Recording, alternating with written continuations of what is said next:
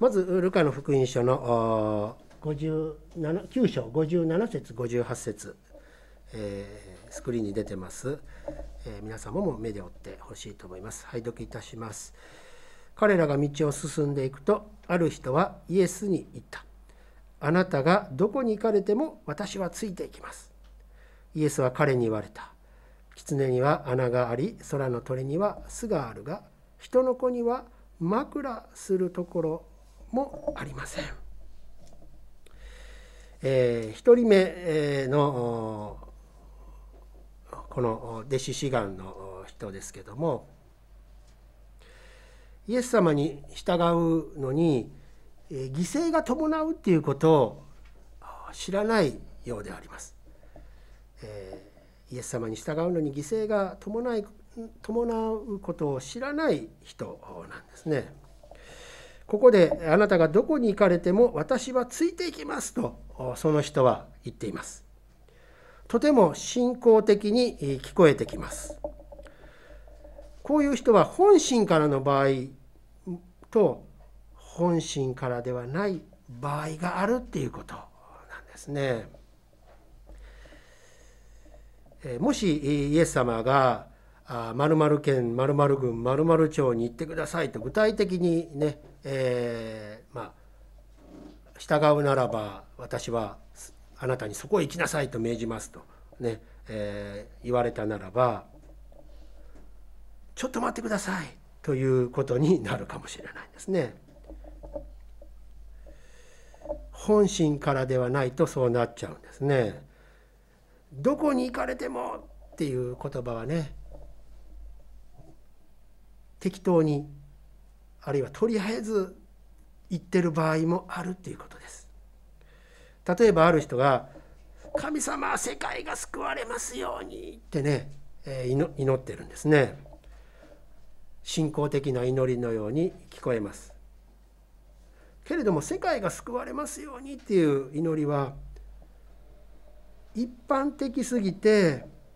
それほど力が込められていない場合もあるんですね心が魂が思っていない場合もあるわけなんです。それに対しイエス様の狐には穴があり空の鳥には巣があるが人の子にはマスクラするところもありませんというこのお言葉はとても具体的なんですね。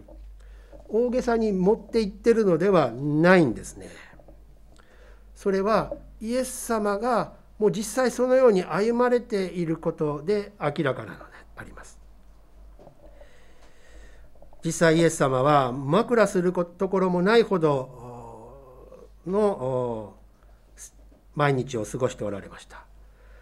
実家のしがらみを捨てられて公の宣教を始められてからずっとま旅をしているわけですね。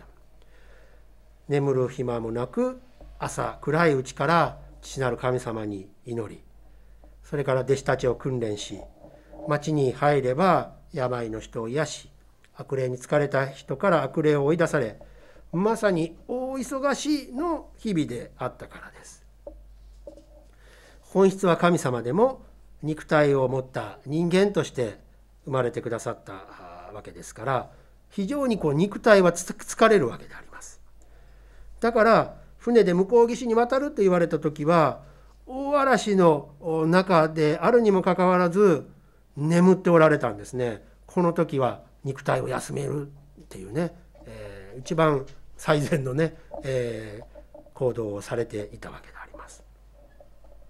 そして宿のようなところが見つからなかった場合は野宿をされたのであります。この地上では落ち着く先がなかったっていうこと愛する皆さん私たちもイエス様の弟子として従うなら適当にとりあえず聞こえのいいえ信仰的にまあ聞こえのいい言葉を告白しておればなんとかなるだろうっていうような甘いものではないっていうことを覚えてほしいと思います。具体的に今からできることをね告白するっていうことチャレンジしてみましょう。具体的な祈りなんですよ小さくてもいいんですよまさに身近な隣人愛世界のとかいうねそんなあの話じゃなくて本当にあなたの身近な隣人の愛の行動を具体的にしていくっていうことであります。もちろん全てを主に捧げますっていう告白も大事です。素晴らしいです。そうであるならばまず具体的に小さな犠牲を払うところからでいいです。いいですから行動するっていうことをね祈りで表していきましょう。そして祈りの中で自分はイエス様の前にどんな犠牲を惜しまず捧げているだろうかっていう、まあ、確認するまさに探す祈りもねしてほしいと思いますそして小さいながらも、ね、できたことは本当に祈りで感謝を表しやろうとしたんだけど躊躇してしまったなっていうところは悔い改めてできるように精霊様力をくださいと求める祈り叩く祈りをしていきましょう。アメン続く59節60節拝読いたします。イエスは別の人に「私に従ってきなさい」と言われた。しかしその人は言った。まず行って父を葬ることをお許しください。イエスは彼に言われた。死人たちに彼ら自身の死人たちを葬らせなさい。あなたは出て行って神の国を言い広めなさい。アメンえー、2人目のまあ弟子志願の人でありますけどもイエス様に従うのに家庭よりも神の国の方が優先されるっていうことを知らない人であります。イエス様に従うのに家族よりも神の国の方が優先されるっていうことを知らない人のことであります。ここでまず言って父を葬ることをお許しくださいとこの人は言っています。え誤解のないようにね、え説明しておきたいと思うんですけども別に今父親が死んだのでももうね、えー、あとわずかの命ですっていうね既得状態でもないんですね。そうであるならば葬儀に行くだけのことはイエス様もよほどのことでない限りお許しになられるはずであります。キリスト教会もね葬儀をしますし葬儀の場にイエス様もね行かれたこともあるからです。まだねこのこの人の父親はね存命中おそらくお体もね、えー、あの健康だったと思います。そのような父を葬る時までっていうとねいつになるか分かんないんですね。待ってください。それから父の葬儀を全部済ませてから私はあなたに従いますと、まあ、言ってるわけであります。実はこれに近い状況が日本でもよくあるのではないかなと思うんですね。私はイエス様を信じますがあ、まあ、家では長男だしお墓やお寺の問題もありあります。せめて親の葬儀と納骨が終わるまで洗礼を受けることを待ってほしいっていうねそういう考え方であります。私も23歳の時ローマ5章8節の御言葉を通して、まあ、イエス様を信じる決心へと導かれたわけですね。しかし自分は長男だし、えー、仏教のまさに本山での一つである、まあ、高野山のお墓やお寺との関係もあって、まあ、すぐに洗礼を受けることにはね躊躇があったんですねもう正直に言いますけども。もしばらくしてあの根室、ね、根室の、まあ、あまあ、中標津っていう町の農協連への就職の話が来て自分はクリスチャンになって北海道で、えー、生きよう牧場の経営の夢は実現しないけども牧場経営のサポートの働きでいいからできないだろうかもちろんの心の片隅にはもしチャンスがあったらっていうねのももちろんありましたけども、えー、牧場経営のサポートの働きね農協連の職員の働きでいいいいではないかってね思えるようになったんですね。それで実家の会社や親の財産も放棄してもいいっていう覚悟ができて、ま、洗礼を受けて、えー、クリスチャンになるっていうね決心へと導かれたわけであります。背後に帯広キリスト教会の人々の祈りのサポートやアドバイスの後押しがあったことも感謝なことでありましたもしその時私が長男だから両親を葬るまで、えー、はっていうことでお墓やお寺の関係を引きずっていたならば洗礼を受けてクリスチャンになることも今このようにして牧師としてこのような御言葉を語ることもなかったはずであります。えー、本文にね戻りたいと思います。イエス様が死人たちに彼ら自身の死人たちを葬らせなさい死人たちに彼ら自身の死人たちを葬らせなさいと言われていることに注目したいと思います。えー、まあ、どういう意味だろうかということですね。これは私たちにも大切な教えなんですね。この初めの死人たちっていうのは霊的に死んでいる人たちつまりまだ救われて新しく生まれていない人のことなんですね。そして後の死人たちっていうのは実際に肉体の死を迎えた人たちのことであります。つまり死んだ人を葬らせることについてはまだ霊的に救いを受けていない人たちに任せなさいとだからあなたはそこにそう決心したならばそこにとどまる必要はないんですよっていうことなんです。霊的に生まれた新しく生まれた人。クリスチャンってねそういうことですね。霊的に新しく生まれたもの。それは神の国に新しい国籍を持つ神の子供となっているんですね。神の子供として新しく生まれてるんです。まさに神の家族になってるんです。ですから肉の家族とはそういう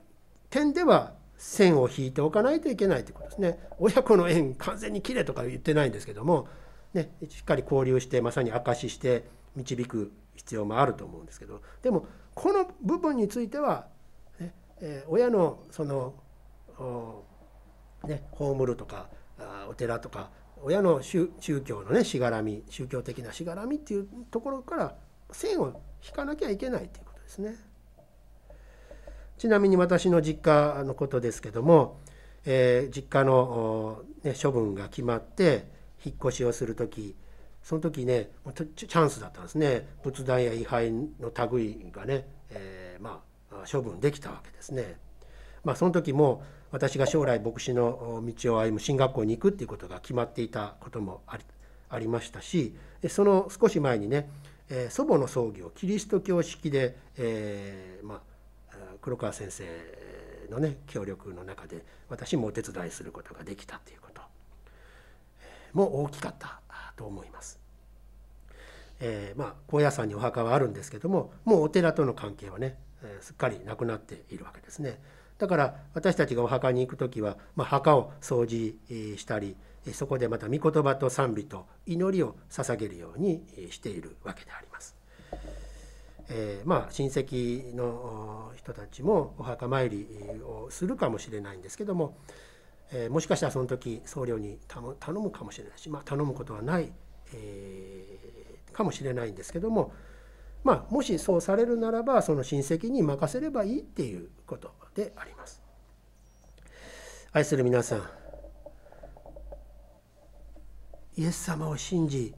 従う決心をする私たちにとって大事なのは神の国を証しすること言い広めることだっていうことをね是非覚えておきましょう。親例えば親の葬儀までの責任が終わるまで保留するのではなくもう今からでも神の国の方を優先するようにしていきましょう。勇気を出して一歩踏み出すっていうことをね共にしていきましょう。アメン続く9章の61節62節を拝読いたします。また別の人が言った「主よあなたに従います」ただまず自分の家の者たちに別れを告げることをお許しください。するとイエスは彼に言われた。好きに手をかけてから後ろを見る者は誰も神の国にふさわしくありません。アメンえ、3人目の弟子志願の人でありますけどもイエス様に従うのに後ろを振り向いてしまう人のことであります。イエス様に従うってね、え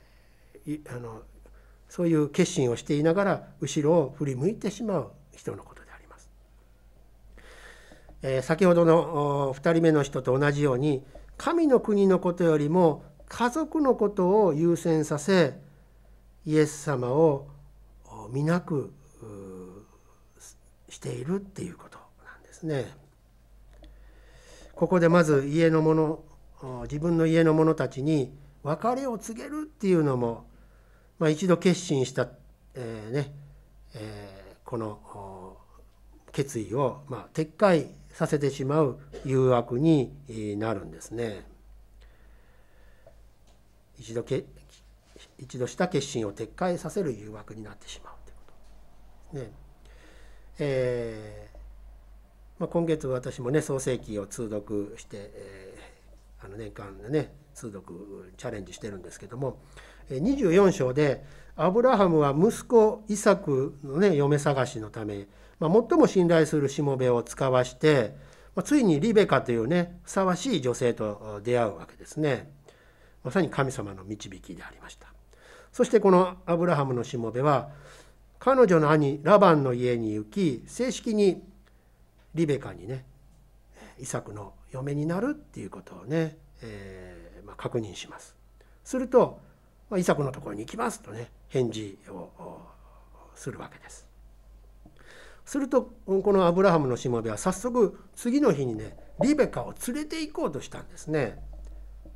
するとね、えー、兄ラバンの家の者たちは娘をしばらく10日間ほど私のもとにとどまらせて、えー、その後で行かせるようにしたいのですがって言ってるんですね。まあ詳しくは24章もう一度見てほしいと思うんですけども。これが別れを告げることをお許しくださいっていう意味のことなんですね。もし10日間も実家にとどまっていたら里心がついてイサクのところに行く、ね、まさまだ行ったことのないところに行くんですよ。ねえー、そういう決心がま鈍ってしまうことでしょう。ですからこのアブラハムのしもべは本当にね聡明な方ですよね。早く主人のところに帰らせてくださいと、ね、言ったんです。そしてリベカ自身も素晴らしかったですね。はい参りますと決心したんです。それでイサクのところに嫁いでいったわけであります。このリベカの信仰の決心によってイスラエル民族による神様のご計画が実現していくんですね。この、ね、イサクとリベカの間にヤコブが生まれ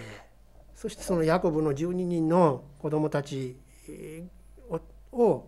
中心にイスラエル民族が形成されていくんですね。もしこの時リベカが、ね「ちょっと10日間おらしてください」とか言って鈍って「やめました」なんてなったらこの神様のご計画は実現しなかったっていうことなんですね。でも実現してました。ハレルヤ。ここに自分の家の者たちに別れを告げるっていうことが神様の御心を妨げてしまう問題があるっていうことがわかるわけです。結婚の原則聖書が教えている結婚の原則もそうではないでしょうか信仰の決心の原則も同じでありますそれは親兄弟との義理人情の縛りから魂を自立させるっていうことに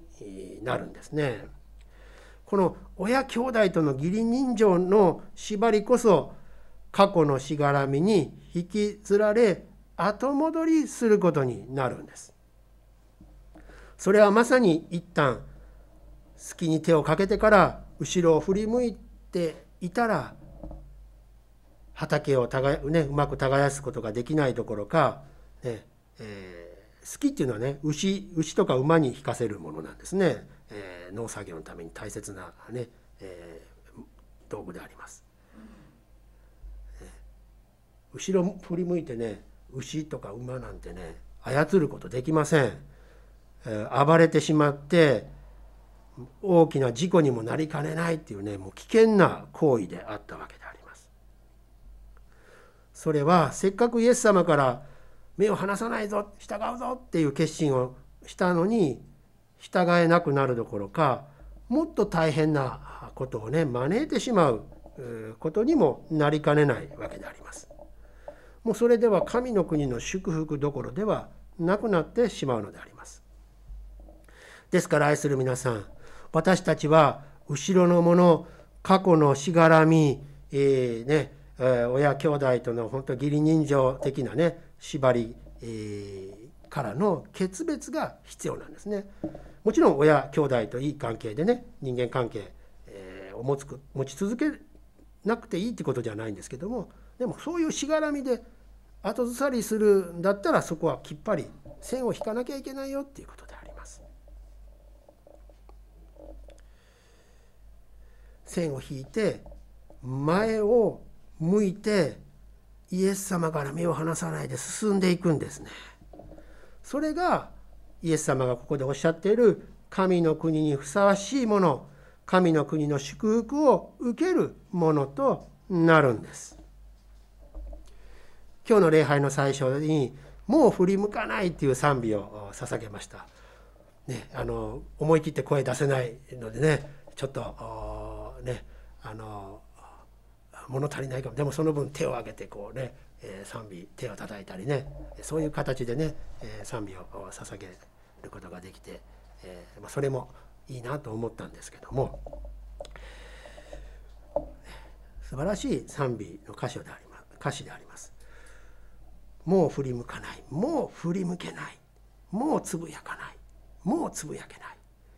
イエス様と共に歩む日々はもう輝いている。いつもイエス様に愛されているから。手を挙げて私はあなたを褒め歌う。主の愛に私は満ちている。アーメン。そうなんです、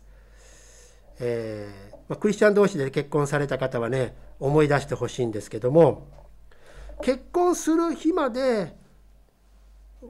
結婚する日までは果たしてこの人が神様の導きの人でしょうかってね必死に祈っておられたと思います。そしてついに主の御前で結婚のね式を挙げたならば果たしてこの人が神様の導きの人でしょうか？っていう祈りとは決別しなきゃいけないんですよ。もう振り向かないのです。もう振り向けないのであります。なぜならもう主によって結び合わされて一体とされているからであります。もう100%神様の導きの相手だからであります。だからもう振り向かないのです。もう振り向けないのです。もし悩みや疑いが、まあ、一瞬でも生じることが、まあ、私たち人間ですからね、えー、あるかもしれないんですけどもその時はすぐ主の前に悔い改めて前を進まなきゃいけないんですね。同じようにイエス様に従う決心をするっていうことも100%神様の導きであり御心であり大いな大いなる恵みによるものなんですよ。信じますか？アーメン。だからもう振り向かない振り向けないのであります。ですからこの3人の弟子志願の人たちにイエス様が言われていることは本当に大切なことであります。それはイエス様ご自身がエルサレムに御顔を向けて歩んでおられるまさにそのことを、ね、あなたもしなさいっていうことだからですね。イエス様ご自身がもう実行されていることだからであります。え、もう一度ね、えー、9章51節をね拝読します。さて天に上げられる日が近づいてきた頃のことであった。イエスは御顔をエルサレムに向け毅然として進んで行かれた。アメン枕するところもなくそして肉の家族よりも霊の家族神の家族を優先させそしてサマリアの地域を通っても横にそれず毅然としてエルサレムに向かって歩んでいかれたんですね。それはまさに9章51節にあるようにイエスは御顔をエルサレムに向け毅然として進んでいかれたお姿であります。次は私たちの番あなたの番であります。あなたはイエス様に従う準備はできているでしょうか躊躇してしまうでしょうか試練や迫害に合わないか心配でしょうか私たちが行くところは神の国天の御国であります。イエス様の十字架と復活によりイエス様を信じる者には100%間違いなく約束されているところであります。信じていますか？アーメン。そこに至るまでさまざまなことを経験するでしょう。もうしますってね言った方がいいと思います。それは苦難や試練はもちろんのこと大失敗をしてしまうっていうこともあるでしょう。ところで皆さんは、えー、朝ドラのね「おちょやん」っていうの「おちょやん」っていうのかなを見ているでしょうか。ね、私はなるべく見るようにしてるんですね。主人公の、まあ、千代は、まあ、京都のね劇団に入るんですけどももう雑用ばかりね、えー、させられるだけでもう役者として認められなかったんですねそういうチャンスを与えられていなかったんですようやくまあ小さなね、えー、役で、ね、デビューするチャンスが与えられるんですけどもその本番の前日その主役の役者が怪我をしてセリフを覚えていた千代が急遽主役にね抜擢されるんですね。そして本番の日を迎えるんですけどもなんと大事な小道具である探検を置き忘れもう身につけないでね本番を迎えてしまったんです。そしていざ探検を抜くっていう場面で探検のないことに気づいてしまうというねもう大失敗大ピンチになってしまうわけであります。お芝居はまあね止まってしまうんですねもう。凍りついたようなね、えー、時間が経過するんですけどもそこで飛び出したのがこの千代のねアドリブだったんですね。敵であり本来であれば探検で成敗するはずであったはずの山賊に向かって言ったんです。山賊さん僕と友達になろほんまは寂しかったんやろせやさかいお姫様さらったりしたんやな。今まで辛いことばっかりやったかも分からへんけど大丈夫。旦那きっとこれからはええこともぎょうさんある。せやさかいみんな一緒に楽しい冒険続けよう。これアドリブで出たんですね。これが観客の拍手喝采を浴びお芝居は大成功、まあ、千代のことも荒削りながら将来有望な新人とね新聞記事にもなって大失敗からの一発大逆転となったわけであります。愛する皆さん私たちの人生も苦労や失敗だらけの人生だからああ悲劇だって宣言していたならば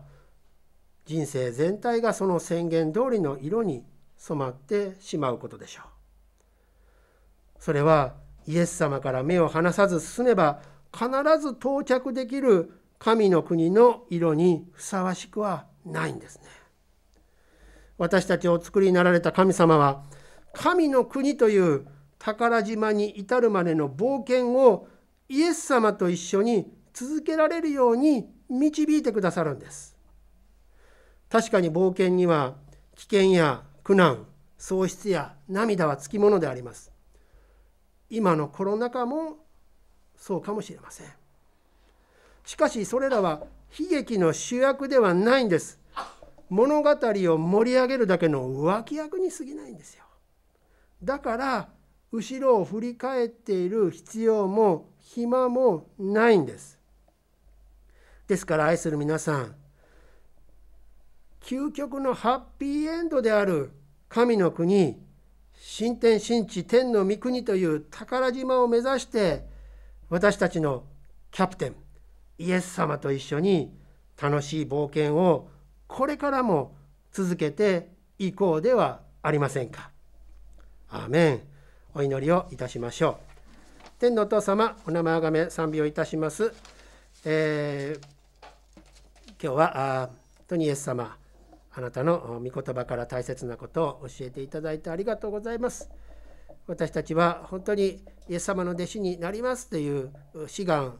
の決意はあっても本当にいろんな状況で躊躇してしまいます。本当に、えー、親の葬儀のこととか本当家族や、えー、兄弟たちのしがらみ、えー、そういう本当に、えー、犠牲が伴うことは本当に甘く見ていたとかそういうことが本当にありますけども。でも本当にイエス様と共に歩んでいくならばいろんなことは人生の中でありますけども最終的には素晴らしい、え究極のハッピーエンドであります神の国の宝島に到着できるっていうことを本当に私たちは信じてイエス様の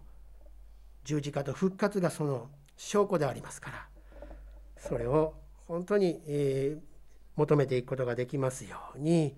しっかりイエス様から目を離さず前を向いて歩んでいくことができるようにイエス様と一緒に楽しい冒険を続けていくことができますように。天の御国に着いたらいろんなことがあったけどもそれそれによって本当にいろいろあったけど楽しかったなとワクワクしたなと乗り越えられたなってそういう冒険として歩ませてくださいますようによろしくお願いをいたします。お一人お一人本当にそれぞれのところで今ご苦労されていると思いますけどもイエス様あなたが共にいてそれを支え導いていてください。イエス・キリストのお名前によってお祈りをいたします。アーメン